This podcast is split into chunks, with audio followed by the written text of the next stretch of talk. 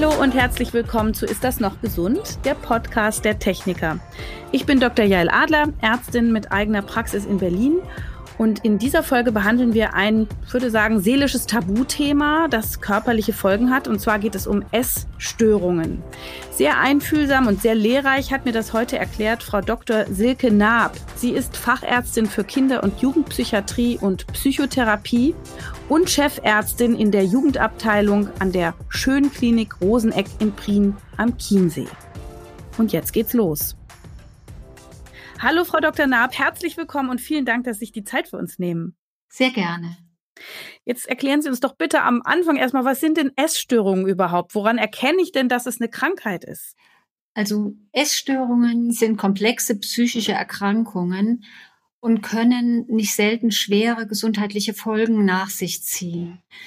Das sind die Anorexia nervosa, die sogenannte Magersucht, die Bulimia nervosa, sie ist gemeinhin auch bekannt als Essbrechsucht.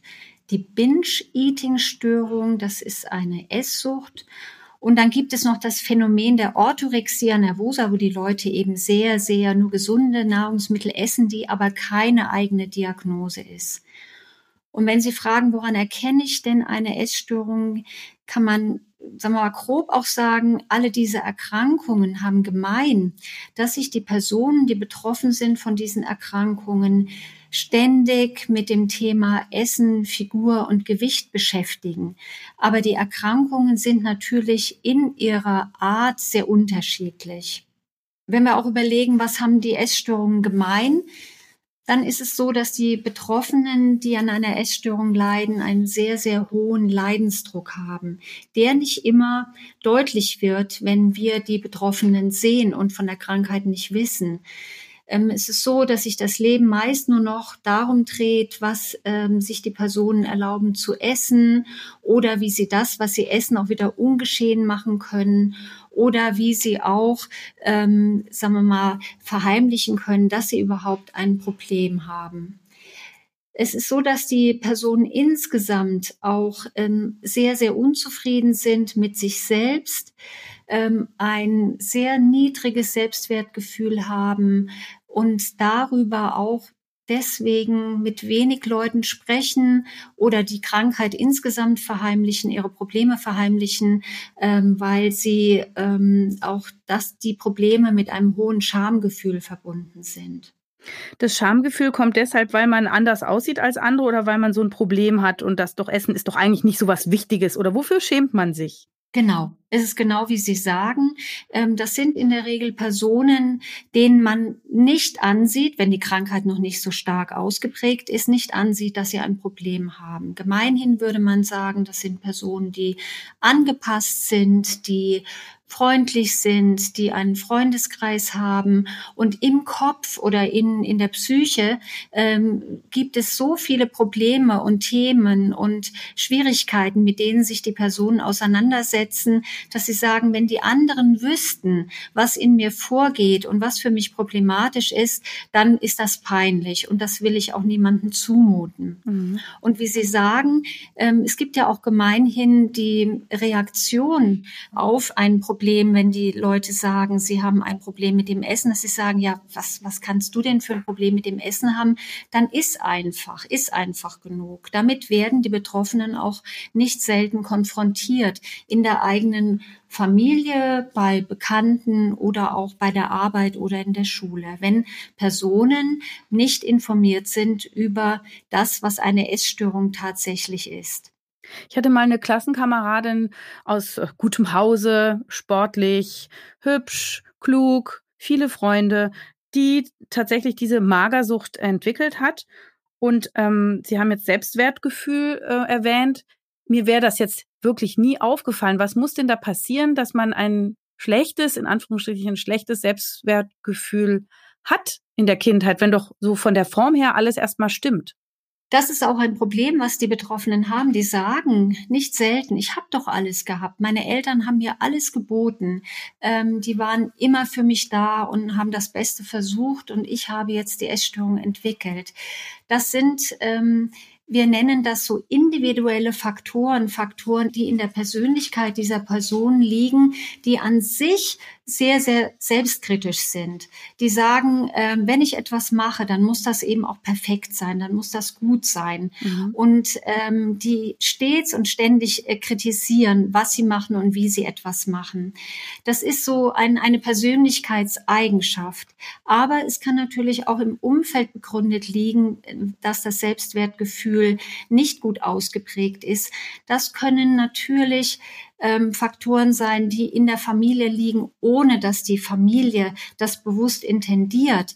Die Eltern oder die Familie will das Beste für ihre Kinder, aber es gibt zum Beispiel auch bestimmte Leistungsansprüche, die in Familien vorherrschen. Mhm. Ähm, es können Eltern sein, die selbst Hochleistung erlangen oder auch zeigen in ihrem Beruf und sagen ihrer Tochter, ihrem Sohn, du musst das aber nicht so machen wie wir, du kannst ein ganz anderes Leben leben. Dennoch sind die Eltern natürlich Vorbilder für das Kind. Oder es gibt bestimmte Körperideale in der Familie, ähm, die die Kinder natürlich mitbekommen, die mhm. vielleicht einen sehr schlanken Körper auch präferieren, Eltern, die vielleicht ein Problem mit dem eigenen Körper, mit der Figur haben, Diäten machen, auch das bekommen Kinder mit. Oder auch bestimmte Ideale an ähm, Aktivitäten, die man hat.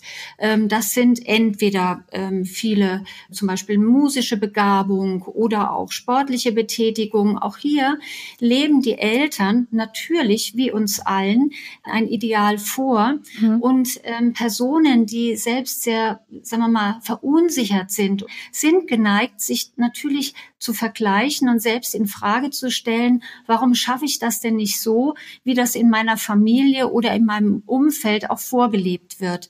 Und das kann natürlich dazu beitragen im, im Weiteren, dass das Selbstwert sehr leidet diese Situation oder so ein, so ein Umfeld, das äh, betrifft ja wahrscheinlich viel mehr Menschen als dann am Ende ähm, eine Essstörung entwickeln? Also gibt es da eine genetische Veranlagung, dass man dann, wenn eine bestimmte Zuhause-Konstellation vorherrscht, dass man dann symptomatisch wird?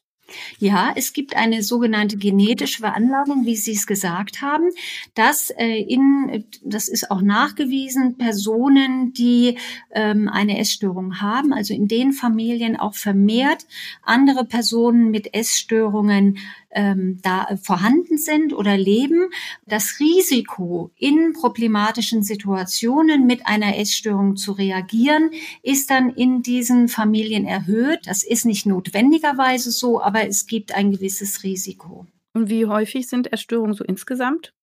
Es gibt ähm, sehr, sehr viele Untersuchungen zur Auftretenshäufigkeit der Essstörungen und da gibt es auch unterschiedliche Angaben. Was Bekannt ist, dass die Binge-Eating-Störung, die sogenannte Esssucht, das ist die häufigste Essstörung.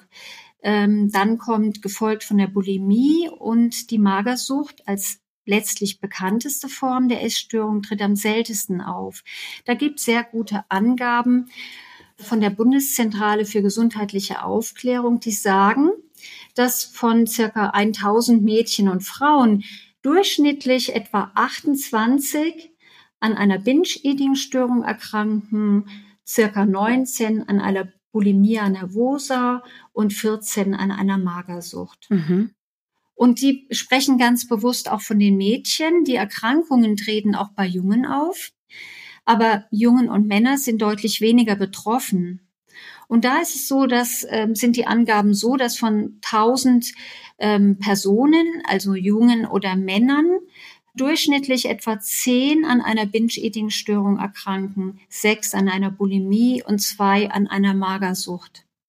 Hier muss man aber sagen, dass die Dunkelziffer bei den Jungen oder Männern auch relativ hoch ist, mhm. weil ähm, zum einen Jungen oder Männer weniger über ihre Essproblematik sprechen mhm. und aber auch weniger beachtet wird, wenn Jungen oder Männer eigentümlich essen, sehr eingeschränkt essen, sehr selektiv essen, sehr dünn sind. Da wird eher gesagt, okay, da gibt es ja die Begriffe ein Schlacks oder ein Spargeltarzan und so weiter. Das wird so etwas humoristisch mhm. ähm, konnotiert. Aber sehr viel weniger als bei Mädchen oder Frauen wird auch geschaut, kann denn diese veränderte körperliche Form, das sehr dünn sein, das sehr ähm, eigentümlich essen, gegebenenfalls auch Ausdruck einer Essstörung Essstörung sein. Und wie ich jetzt verstehe, das ist gar nicht so sehr nur ein Pubertätsding, das hatte ich immer gedacht. Äh, Sie reden ja. auch ganz regelmäßig jetzt auch von Erwachsenen. Ja, also die Essstörungen, ähm, bei den Essstörungen ist es so, dass meistens junge Menschen erkranken. Die Magersucht oder die Anorexia nervosa hat ihren Beginn vor allem im frühen Jugendalter beziehungsweise während der Pubertät, kann aber auch im jungen Erwachsenenalter auftreten. Wir erleben es tatsächlich auch so, dass bereits Kinder vor der Pubertät an einer Magersucht erkranken. Die Bulimie oder auch die Binge-Eating-Störung, die Erkrankungen beginnen etwas später als die Magersucht, also vorwiegend im späteren Jugendalter und jungen Erwachsenenalter. Aber wie Sie auch sagen, Menschen können auch im mittleren und höheren Lebensalter an einer Essstörung erkranken. Mhm. Das kann in Verbindung stehen mit problematischen Lebenssituationen, die dann dazu führen, dass die Personen gegebenenfalls auch mit einem verminderten Appetit reagieren, begleitende psychiatrische Erkrankungen wie zum Beispiel eine Depression, die auch zu Einschränkung der Nahrungsaufnahme führt. Die Personen haben schlichtweg keinen Hunger mehr und in der Folge kann dann auch durch dieses dauerhafte Diäthalten dann eine Essstörung entstehen. Und was macht das Ganze jetzt zu einer Sucht? Das äh, stellt man sich ja eigentlich anders vor, aber es heißt ja Magersucht oder Fresssucht, was natürlich ein unschöner Begriff ist. Genau. Es ist tatsächlich nicht so, dass Essstörungen eine Suchterkrankung sind. Der Begriff von der Magersucht oder Essbrechsucht kommt letztlich vom Siechtum, also bei der Magersucht von der maximalen Abmagerung bis mhm. hin zur Kachexie. Mhm. Also dass die Personen ähm, so wenig essen, dass sie, obwohl sie keine andere körperliche Erkrankung haben, deutlich an Gewicht verlieren, sodass das gesundheitsbedrohend bis lebensbedrohend sein kann. Mhm. Wenn wir nochmal überlegen, warum ist das kein Suchtverhalten im klassischen Sinne? Und das ähm, kann man so überlegen, was sind denn so Kriterien einer Suchterkrankung? Das ist ähm, wenn eine Person eine Alkoholsucht hat oder eine Drogensucht, dann besteht der Zwang zum Konsum. Der Betroffene von dieser Sucht hat keine Kontrolle über den Konsum oder es entstehen Entzugssymptome. Wenn der Konsum reduziert oder gestoppt wird, treten dann körperliche Entzugssymptome auf oder es entwickelt sich eine Toleranzbildung. Also der Betroffene muss den Konsum immer weiter steigern, um die gewünschte Wirkung zu erreichen. Bei den Essstörungen ist es so, dass es keine Abhängigkeits- oder Suchterkrankungen sind, aber einige der Symptome ähneln einer Suchterkrankung. Mhm. Und es ist aber wichtig zu sagen, weil wir auch sagen, die Personen beschreiben dann, wenn sie eine Essbrechsucht haben, dass sie ähm, einen bestimmten Drang entwickeln, immer wieder zu essen oder Essanfälle zu entwickeln. Aber es liegt keine körperliche Abhängigkeit vor oder auch die Nahrungsmittel im Gegensatz zu Drogen oder Alkohol haben keinen direkten Einfluss auf das zentrale Nervensystem und das Bewusstsein und es treten auch keine Entzugserscheinungen auf, wenn jetzt Essanfälle ähm, unterbunden werden zum Beispiel. Wichtig ist aber, und da gehe ich gar nicht konkret drauf ein, aber es gibt Forschungen bei Essstörungen, dass es bestimmte neurologische Prozesse gibt im Bereich des Belohnungszentrums, mhm. die zeigen, dass es ja über das Essen bestimmte Belohnungssysteme angesprochen werden, die ähm, sozusagen der Symptomatik einer Abhängigkeitserkrankung ähnelt. Ja, spannend. Und wie ist das jetzt eigentlich so westliche Zivilisation? Ne? Gibt Essen im Überfluss, man kann aber auch wunderbar Heilfasten machen. Ähm, ist das ein Thema unserer Gesellschaft oder gibt es das weltweit, egal wie reich oder arm die Gesellschaften mit Essen versorgt sind? Es gibt Untersuchungen, die ganz klar zeigen, dass die ähm, Essstörungen, egal welche Form der Essstörung, in den sogenannten zivilisierten Gesellschaften, in denen die Nahrung im Überfluss oder ausreichend vorhanden ist, vermehrt auftritt. Tatsächlich ist es in Gebieten, in denen die Nahrung knapp ist, es Hunger gibt, die Krankheiten sehr, sehr selten, weil mhm. es da tatsächlich um das Überleben geht. Mhm. Und das zeigt letztendlich auch, dass die Essstörungen in Gesellschaften auftreten, in denen eben andere Themen eine Rolle spielen, die problematisch sind. Und das führt hin zu möglichen Faktoren, die dazu beitragen, dass eine Person eine Essstörung entwickelt. Also zum Beispiel wie ist das Schönheitsideal? Soziale Medien, ne? Dachte ich auch gerade. Genau, die sozialen Medien. Über die Jahrhunderte hinweg gab es immer wieder verschiedene Schönheitsideale. Und äh, es gab ja ähm, deswegen nicht ähm, vermehrt Essstörungen. Aber das Schönheitsideal verändert sich ja auch. Und ähm, es gibt das in den 60er Jahren, die jungen Menschen kennen Twiggy nicht mehr, aber Twiggy war ja in den 60er Jahren ein Model, das einen sehr, sagen wir, androgynen, also sehr schlanken, jungenhaften Körper hatte. Und da wurde auch nachgewiesen, dass in dieser Zeit dieses Schlankheitsideal auch mehr verfolgt wurde und mehr junge Menschen, vor allem Mädchen natürlich, auch da versucht haben, diesem Ideal Ideal nachzustreben und Essstörungen in dieser Zeit auch tatsächlich vermehrt auftraten. Mhm. Was das Thema an den sozialen Medien ist, ist, ähm, dass das Schlankheitsideal über die sozialen Medien natürlich sehr viel mehr verbreitet wird und sehr viel näher an die Person herangetragen wird. Die Personen sehen natürlich bei den Influencern, die jetzt ähm, natürlich in den letzten Jahren sehr viel mehr verbreitet sind, da potenzielle Idealpersonen, die nicht nur ähm, hinsichtlich des Essens ein Ideal vorgeben, sondern auch hinsichtlich Körper, Fitness und einen gesamten Lebensstil propagieren. Mhm. Und ähm, Personen, die jetzt junge Menschen, die ähm, gesund sind, die in sich selbst, also jetzt weniger Probleme mit sich selbst haben, die können das anschauen und können sehr wohl differenzieren. Aber die Personen, die selbst sehr kritisch mit sich selbst sind und da auch äh, versuchen, eine Orientierung zu finden, das sind diejenigen, die auch gefährdet sind, das, was vorgelebt wird, eins zu eins auf ihr eigenes Leben zu übertragen. Und wir haben genau dieses Phänomen tatsächlich jetzt während dieser Corona-Pandemie auch häufig erlebt ähm, durch die sozialen Bezüge ähm, in der Schule, durch den Lockdown, waren ja die jungen Mädchen oder Jungs auch, die ja bei uns in der Klinik behandelt werden, sehr isoliert. Die hatten wenig Kontakte, also Live-Kontakte, reelle Kontakte zu ihren mhm. Freundinnen und ihren Freunden und haben selbst gesagt, dadurch, dass so der der normale soziale Bezug, der Alltag weggefallen ist und auch zum Beispiel der Sport oder das Treffen mit den Freunden, haben sie ähm, andere Aktivitäten gesucht und haben tatsächlich vermehrt, was sie vorher gar nicht gemacht haben, diese Influencer, also Seiten besucht mit äh, mhm. äh, Influencern, die ihnen einen scheinbaren guten Rhythmus, was körperliche Betätigung, was Ernährung, was Leben anbelangt,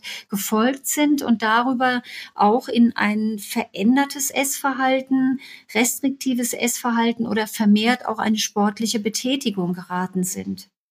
Ist denn der Sport ein Klassiker, der äh, Patienten mit Anorexia nervosa so äh, ja, ergreift? Also die, die junge Frau, die ich damals kannte, die hat also ganz viel Sport gemacht, das stundenlang am Tag, also um den Kalorienverbrauch sicherlich noch zu steigern. Ja, also bei der Anorexia ein Kriterium oder vielleicht ganz kurz zu den, wir nennen das so Kriterien, also Symptomen einer Anorexia nervosa oder Magersucht. Das sind Personen, die über eine deutliche Einschränkung ihrer Essensmenge kontinuierlich an Gewicht verlieren.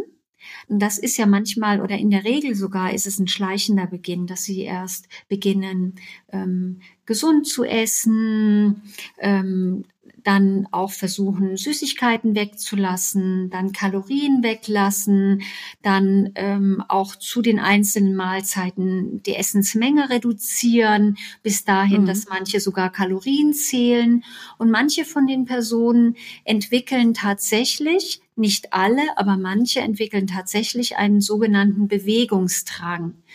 Und die sportliche Betätigung ist aber nicht nur ein Weg, um ähm, Kalorien zu verbrauchen oder Gewicht abzunehmen. Manche Betroffene beschreiben auch, dass sie so unter Druck sind aufgrund ihrer Lebenssituation, aufgrund der Stimmung, die sich nicht selten auch im Laufe der Essstörung deutlich verschlechtert, auch bis hin zu einer Verzweiflung, dass sie ähm, nur durch ein Bewegen, durch Sport, durch Workouts, durch ständiges Spazierengehen ähm, diesen Druck auch abbauen können. Und das mhm. verselbstständigt sich dann auch teilweise so, dass es tatsächlich zwanghaft ist, dass die Personen jeden Tag dieselbe Schrittzahl gehen müssen, dieselben Wege gehen müssen, dieselben Workouts machen müssen oder sogar, dass sie tagtäglich den Bewegungsradius ähm, vergrößern müssen, die Anzahl der Workouts erhöhen müssen. Also so, dass sie da aus diesem Verhalten gar nicht mehr alleine rauskommen. Und können Sie denn absehen, welche Atmosphäre zu Hause herrschen musste, um dann meinetwegen eine Anorexie oder eine Bulimie oder Binge-Eating als Symptom dann hervorzubringen? Also gibt es da eine bestimmte Konstellation oder äh, ist einfach schwierig, es wird schwierig verarbeitet und dann kann es eins von diesen Problemen ergeben? Wichtig ist nochmal festzustellen, dass eine Essstörung nicht nur entsteht, wenn es zu Hause Probleme gibt, sondern es können viele Faktoren dazu beitragen. Die Frage ist ja, und die Frage stellen auch viele Eltern, weil sie da ein ganz, ganz schlechtes Gewissen haben und sehr viele Schuldgefühle. Wieso haben wir das nicht bemerkt, dass unsere Tochter eine Essstörung entwickelt? Das sind ähm, Situationen zu Hause, wo die Mädchen oder Jungen scheinbar gut funktionieren, ähm, scheinbar unproblematisch sind, wenig mit den Eltern über ihre eigentlichen Probleme reden, ähm, und dann sehr viel mit sich selbst ausmachen und ähm, auch in ein Verhalten geraten, was die Eltern teilweise gar nicht mitbekommen.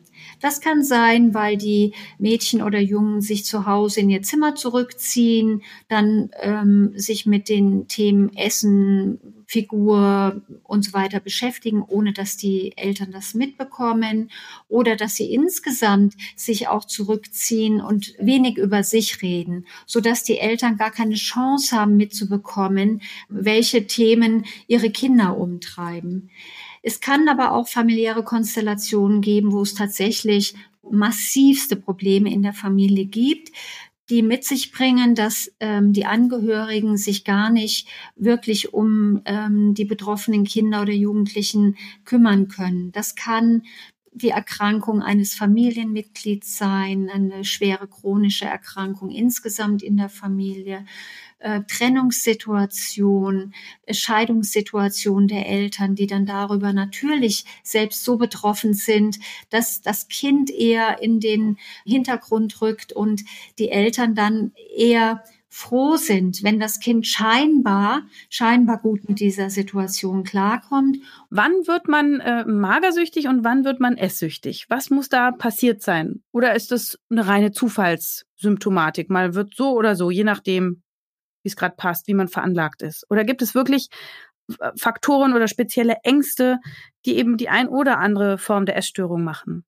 Das ist ein ganz, ganz wichtiger Punkt. Ähm, die Patienten fragen sich das oft auch und insbesondere die Patienten, die eine Bulimia nervosa entwickeln, sagen, wieso kann ich denn nicht eine äh, Anorexie entwickeln? Da zeige ich, dass ich asketisch leben kann, dass ich mich zusammenreißen kann und ich bin so impulsiv und habe Essanfälle und kann das Essen nicht regulieren. Letztlich sind ähm, eher Personen, die sehr kontrolliert sind, die neigen eher dazu, in problematischen Situationen mit einer Anorexia nervosa zu reagieren. Und die Personen, die über eine ganze Weile noch ähm, versuchen, ein, ein geregeltes Essverhalten aufrechtzuerhalten, dann aber äh, merken, mir reicht das nicht, ich muss eben auch mehr essen. Dieses Diäten führt dazu, dass ich sehr unter Druck komme. Die neigen dazu, dann wieder mehr essen und dann durch den Mangel an, an Nahrung kommen sie dazu, dann doch mehr zu essen und merken dann auch, dass das Essen und das Mehressen und die Essanfälle eine Form der, wir nennen das Emotionsregulation sein kann. Also eine Form mit den Gefühlen, die da sind, teilweise vor allen Dingen unangenehme Gefühle, äh, die zu regulieren und weil sie sich nur mit dem Essen und mit dem Essanfall beschäftigen und danach so eine Phase der Ruhe einkehrt. Sie haben ja vorhin erklärt, dass man beim Binge-Eating nichts macht, um die Essattacken dann wieder zu neutralisieren, wieder abzunehmen oder abzulaufen oder Diät zu machen. Bei der Bulimie haben Sie gesagt, äh, danach wird gebrochen. Das macht ja auch äh, wirkliche Schäden an den Zähnen und an der Schleimhaut. Können Sie ein bisschen mehr noch die Symptome dieser beiden Essstörungen nochmal erläutern? Gerne. Bei der Bulimia nervosa ist es so, dass die Personen regelmäßige Essanfälle haben. Das sind Mengen, die sie essen, die eine Person zu diesem Zeitpunkt, zu einem bestimmten Zeitpunkt nicht essen würde. Und während dieses Essens, das ist eben ein Kriterium, auch tatsächlich die Kontrolle über das Essen und die Essensmenge verlieren.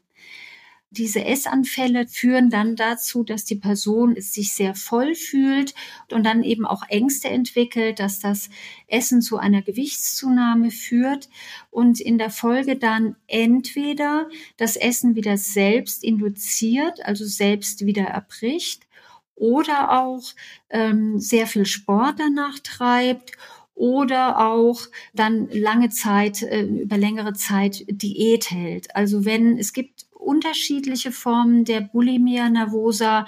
Also ähm, es kann sein, dass die Person nach einem Essanfall eben erbrechen oder sie essen danach über eins, zwei Tage gar nicht mehr oder sie, sie machen sehr viel Sport oder es kommt eben auch alles drei als sogenanntes gegenregulatorisches Verhalten vor. Alles in dem Bestreben, das vermehrte Essen wieder zu regulieren und in dem Wunsch auch ähm, doch letztendlich an Gewicht abzunehmen, weil auch diese Personen sich als viel zu dick erleben. Sie haben eine sogenannte Körperschemastörung. Wir mhm. erleben die Patienten mit Anorexia nervosa als viel zu dünn, aber die Personen selbst denken, dass sie eine Kugel sind. Und die Patienten mit Bulimia nervosa, sie haben ein normales Gewicht, aber auch sie erleben sich als viel zu dick. Auch sie haben in der Regel eine Körperschemastörung. Die Personen, die eine Binge-Eating-Störung haben, sind gekennzeichnet dadurch, dass sie auch regelmäßige Essanfälle haben. Und darüber kann es bei diesen Personen auch zu einer kontinuierlichen Gewichtszunahme kommen, die dann natürlich auch belastend ist für die Person. Und an dieser Stelle ist der perfekte Moment für unsere neue Rubrik der Mythencheck der Techniker. In jeder Folge gehen wir drei populären Vorstellungen, Vorurteilen oder Volksweisheiten auf den Grund. Zusammen mit unserem Studiogast beantworten wir die Frage, was stimmt denn wirklich? Mythos Nummer eins: Man kann sehen, ob jemand unter einer Essstörung leidet. Nein, das ist nicht immer so. Man kann sehen, wenn eine Person an einer Anorexia nervosa leidet und in diesem Zusammenhang ein deutliches Untergewicht hat. Ja, das kann man sehen. Aber man kann nicht sehen, wenn eine Person ein normales Gewicht hat und dennoch unter einer Essstörung leidet. Und hier ist es auch ganz, ganz wichtig, nicht nur das Kriterium des Gewichts zu nehmen, um zu schauen, ob eine Person an einer Essstörung erkrankt ist, sondern das Gesamtverhalten zu beobachten und insbesondere natürlich mit der betroffenen Person zu sprechen. Mythos Nummer zwei. Essstörungen sind eine Frauenkrankheit. Das ist nicht so. Essstörungen können sowohl bei Mädchen und Frauen als auch bei Jungen und Männern auftreten. Es ist aber tatsächlich so, dass Essstörungen bei Frauen und Mädchen deutlich häufiger als bei Männern und Jungen auftreten und Jungen und Männer weniger über diese Erkrankung sprechen. Mythos Nummer drei. Betroffene wollen nur Aufmerksamkeit. Das ist definitiv nicht so. Ähm, die Essstörungen sind eine schwerwiegende, komplexe psychische Erkrankung, der vielfältige Probleme zugrunde liegen. Und die Personen, die betroffenen Personen haben einen ausgesprochenen Leidensdruck, bedürfen einer schnellen Unterstützung und Therapie. Und dieser Punkt, dass sie nur Aufmerksamkeit wollen, wäre viel zu kurz gegriffen und ist ähm, letztendlich eine Unterstellung, die nicht stimmt. Das war der Mythencheck der Techniker. Woran kann ich denn selbst erkennen, ob ich eine Essstörung habe? Ich denke auch oft ans Essen. Also wenn ich als Person merke, dass das Essen eine immer größere Rolle in meinem Leben spielt, dass ich immer mehr schaue, sind das Nahrungsmittel, die viele Kalorien haben oder wenig Kalorien haben, dann sollte ich das auf jeden Fall kritisch hinterfragen. Wenn ich als betroffene Person merke, ich werde zunehmend unzufrieden mit mir und meinem Aussehen und meiner Figur und, und checke das immer, versuche da auch gegen zu regulieren. Auch das ist ein Punkt, bei dem ich hellhörig werden sollte.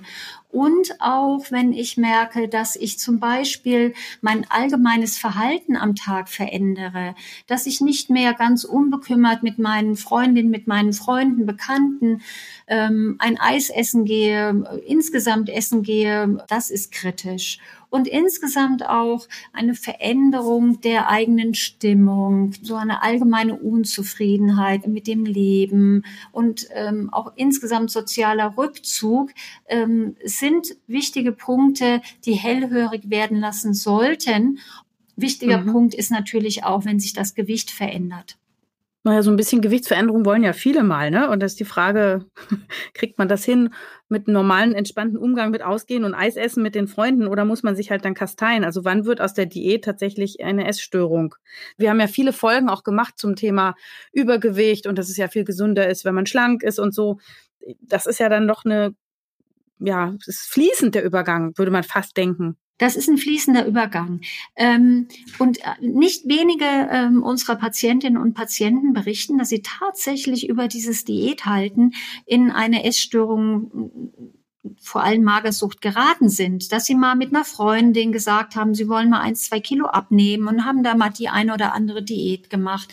Die Freundin hat dann wieder aufgehört oder der Freund und sie selbst haben den Absprung nicht mehr geschafft und haben dann immer weniger gegessen.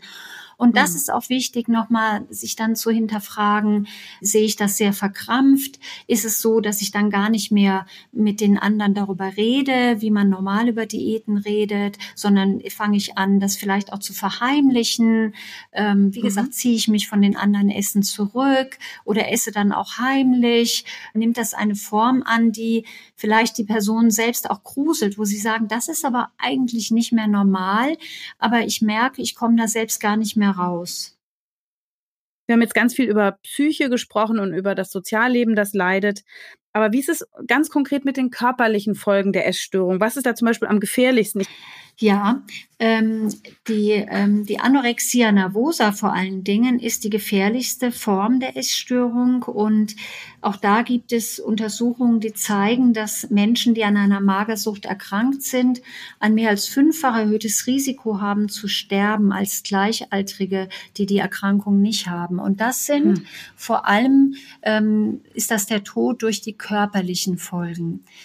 Es ist so, dass ähm, wenn die Person in einen Mangelzustand kommt durch zu wenig Essen, wird ja der gesamte Körper, alle Körperorgane zu wenig, kann man so sagen, ernährt. Also es gibt die ersten Symptome sind dann auch, dass die Personen frieren, dass sie eher müde sind, nicht mehr so leistungsfähig sind, sich nicht mehr so gut konzentrieren können die Personen beschreiben auch Haarausfall ähm, oder auch ähm, kalte Hände oder Füße. Es kann zu deutlichen Durchblutungsstörungen kommen die ähm, Patientinnen oder Betroffenen, die eine Bulimia nervosa haben, also eine Essbrechsucht, die zeigen auch, und das wird nicht selten zunächst einmal beim Zahnarzt festgestellt, Veränderungen an ihrem Zahnschmelz durch das Erbrechen, kommt ja auch mhm. Magensäure in den Mund und ähm, macht Störungen an dem Zahnschmelz ins,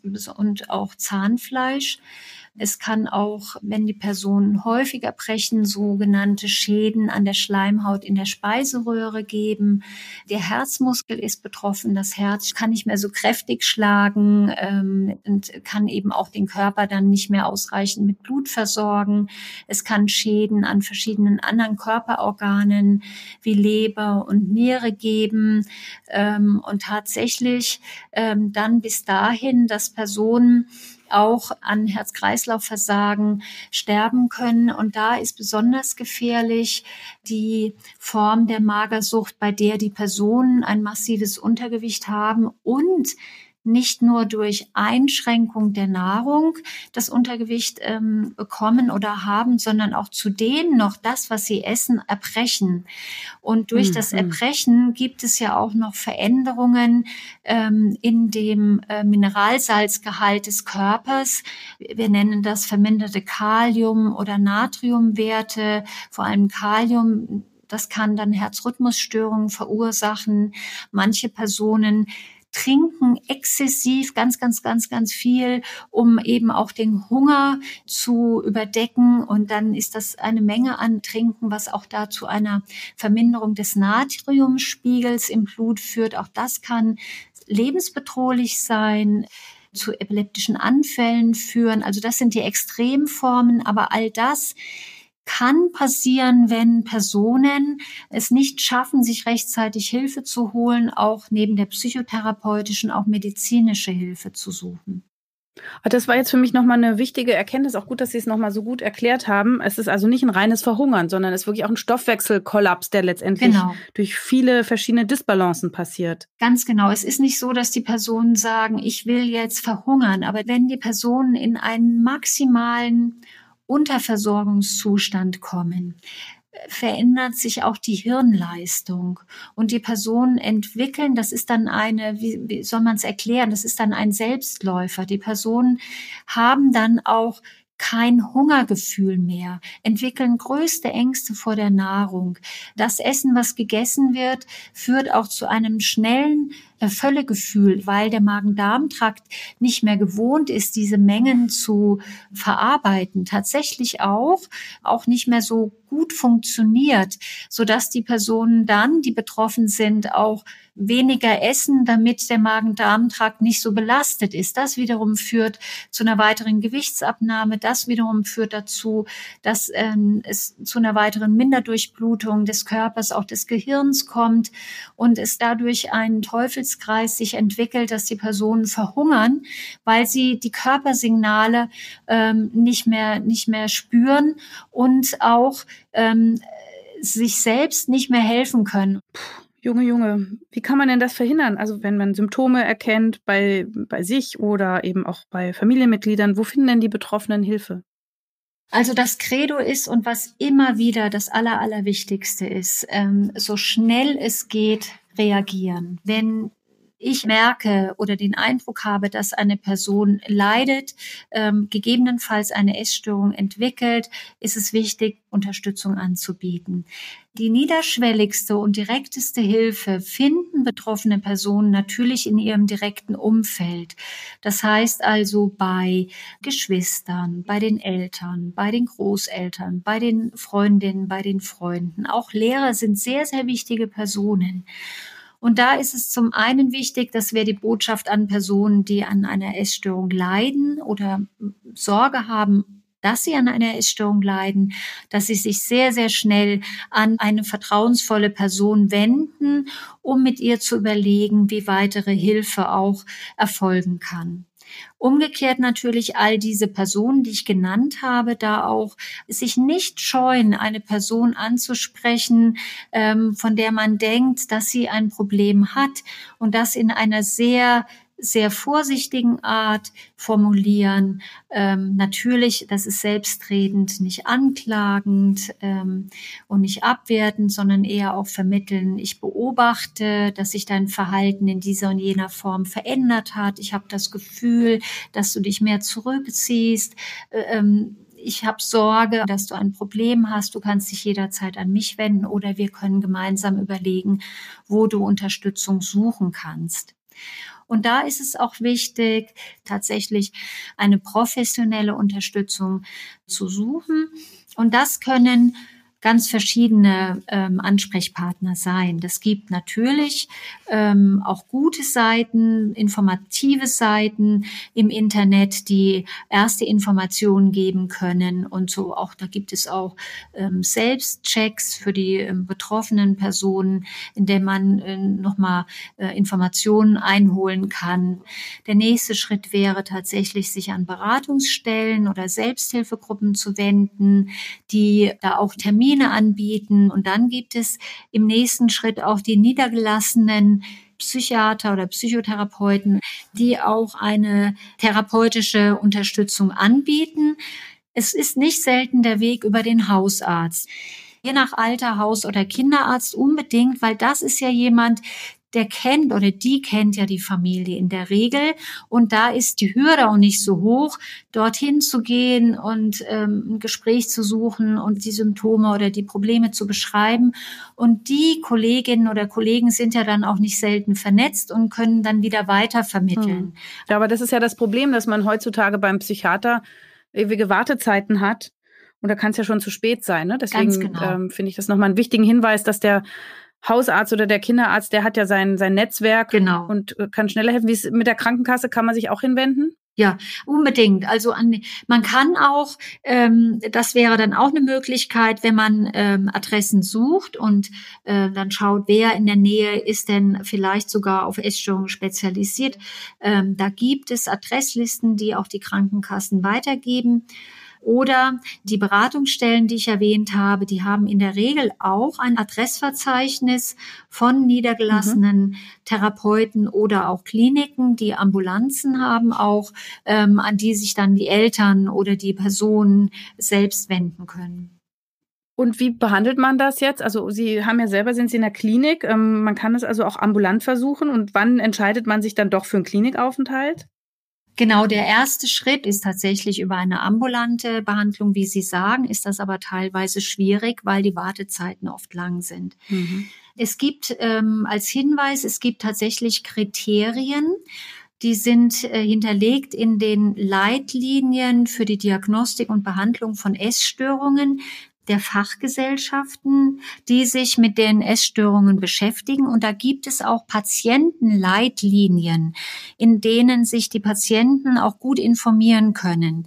Und die Frage ist ja, wann kann ich eine ambulante Behandlung machen? Das ist eine Behandlung, die in der Regel einmal die Woche stattfindet, in der also Psychotherapie gemacht wird, in der die Problematik besprochen wird, ähm, eben auch ganz konkret besprochen wird, wie das Essverhalten idealerweise wieder reguliert werden kann, aber in der auch zugrunde liegende Probleme besprochen werden. Und ähm, es ist möglich, diese ambulante Therapie so lange zu machen, äh, solange die, sagen wir mal, einen Erfolg zeigt. Und es gibt auch ganz klare Kriterien oder Empfehlungen, ab wann dann eine stationäre Behandlung notwendig ist. Das ist dann der Fall, wenn ähm, das Gewicht im Verlauf der Therapie zum Beispiel weiterhin deutlich sinkt. Da gibt es auch ein Gewichtskriterium, das ist der BMI von 15. Mhm. Aber es gibt ein Gewichtskriterium. Es gibt auch den Hinweis, wenn bei einer Bulimia nervosa, wenn das Essen und Erbrechen, also Essanfälle und Erbrechen ähm, vermehrt auftreten oder wenn begleitende Probleme wie eine Depression bestehen, wenn die depressive depressive Symptomatik stärker wird, wenn Suizidalität ein, ein Problem ist und die betroffenen Personen da eine engmaschige Unterstützung benötigen oder wenn die familiäre Situation so dramatisch oder schwierig ist, dass es keine Unterstützung für die betroffene Person darstellt, sondern eher eine Belastung oder auch die Eltern oder Angehörigen so belastet sind, dass sie sagen, wir packen das nicht mehr oder körperliche Probleme. Natürlich, was ich vorhin gesagt habe, auch massive körperliche Probleme auftreten, ähm, wo wir sagen, da soll eine schnellstmögliche stationäre Behandlung erfolgen die dann äh, je nach Alter auch entweder in einer Kinder- und Jugendpsychiatrischen Klinik äh, erfolgen kann oder in einer Klinik, die ähm, auch spezialisiert ist auf die Behandlung ähm, von Essstörungen. Das würde dann idealerweise mit dem mit der ambulanten Therapeutin, mit dem ambulanten Therapeuten gemeinsam besprochen. Mhm. Der Vorteil einer stationären Therapie ist, dass wir eine engmaschige psychotherapeutische Behandlung anbieten können mit regelmäßigen Therapiesitzungen, sowohl wir nennen das Einzeltherapie, also mit Therapeutin und Patientin oder Therapeut und Patient und auch verschiedenen Gruppentherapiesitzungen, die ähm, auch fokussiert sind auf die Essstörungsproblematik. Da ist es auch wichtig, dass bei jüngeren Patienten, aber auch bei älteren die Angehörigen oder die Eltern auch in die Therapie mit einbezogen werden. Zum einen, dass sie Informationen erhalten, aber auch gemeinsam ein Weg gesucht wird, können Sie da mal ein Beispiel geben? Also was kann eine Familie da machen oder Freunde? Wie können die unterstützen?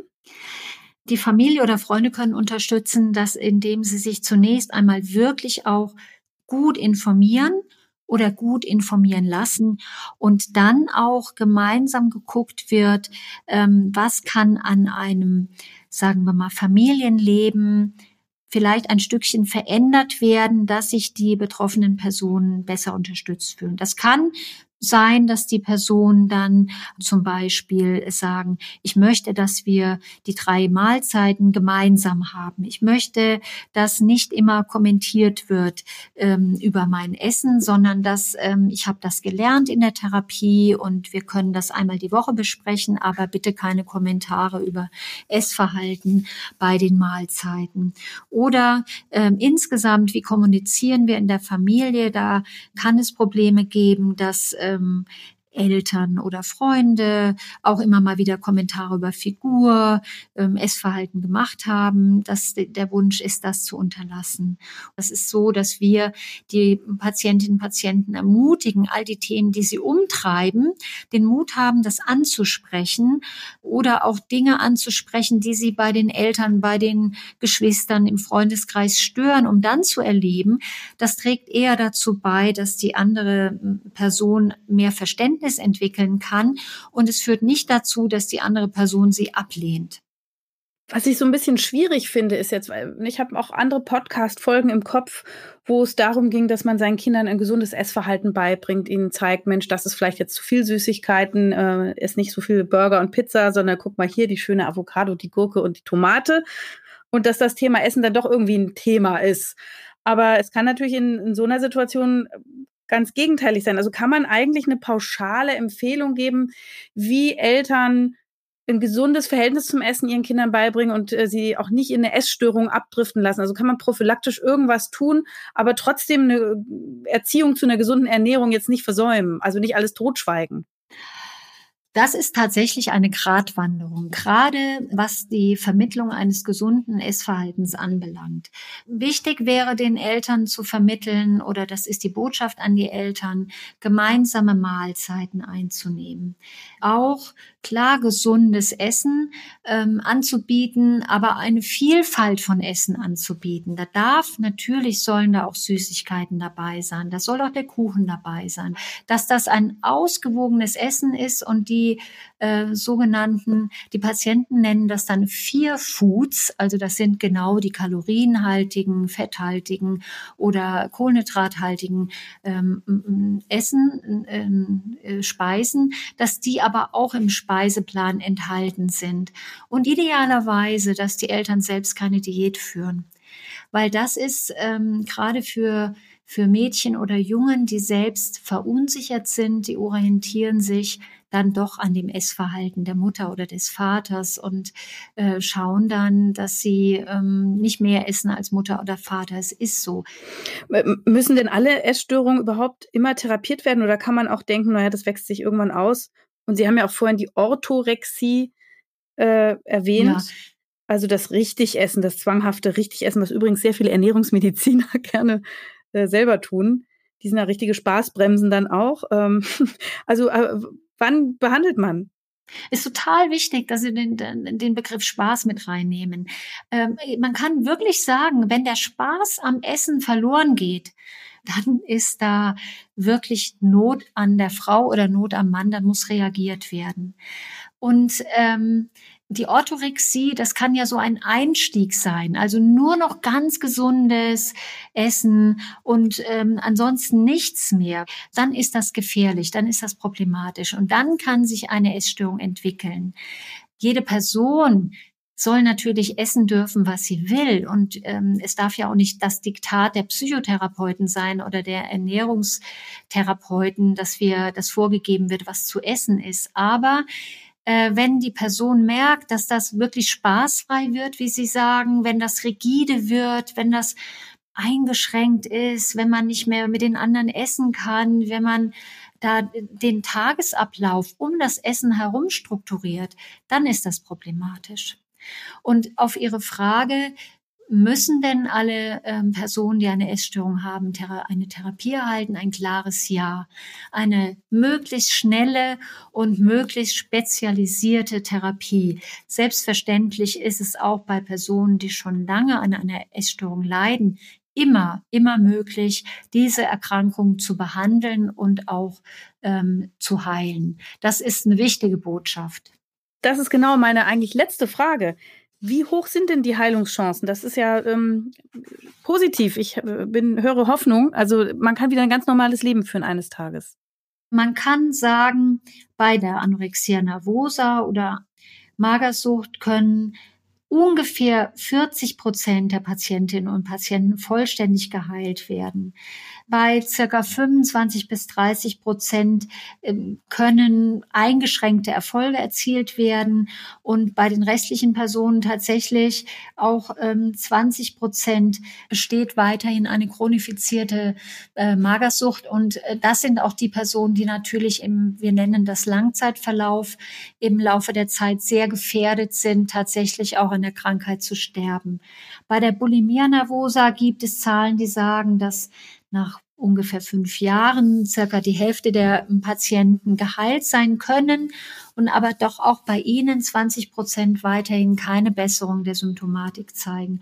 Und ähm, bei der Binge-Eating-Störung wird ähm, gesagt oder so sagen die Untersuchungen, die hat die beste Prognose. Da wird untersucht, dass ungefähr zwei Drittel die Erkrankung auch erfolgreich überwinden können. Das heißt aber nicht, also nochmal ganz klare Aussage, jede, auch noch so manifestierte oder chronifizierte Erkrankung kann behandelt werden, sollte behandelt werden, sollte intensiv behandelt werden. Und wir sagen auch allen unseren Patienten, sie sollen nicht aufgeben. Es ist auf alle Fälle notwendig und wichtig und richtig, dran zu bleiben und ähm, die Hoffnung nicht aufzugeben. Vielen Dank, Frau Dr. Silke Naab. Sie haben uns heute Dinge beigebracht und erklärt. Es war im Grunde auch ein Tabuthema, was wir jetzt besser verstanden haben. Wir sind aufmerksamer geworden, also ich ganz bestimmt. Ich bedanke mich sehr für Ihre Sicht, Ihre Erklärungen und hoffe, dass es vielen, vielen Hörerinnen und Hörern auch genauso viel gebracht hat wie mir. Sehr gerne. Das war's für heute. In 14 Tagen erscheint die nächste Folge von Ist das noch gesund? Und vielleicht habt ihr ja bis dahin ein bisschen Zeit, uns zu bewerten auf eurer Podcast-App oder schreibt uns, vielleicht habt ihr Kritik, Themenvorschläge, Fragen. Und da könnt ihr gerne die E-Mail-Adresse podcast.tk.de nutzen oder natürlich die bewährten Social-Media-Kanäle der Techniker. Ich sag danke fürs Zuhören, es war toll mit euch. Bis zum nächsten Mal.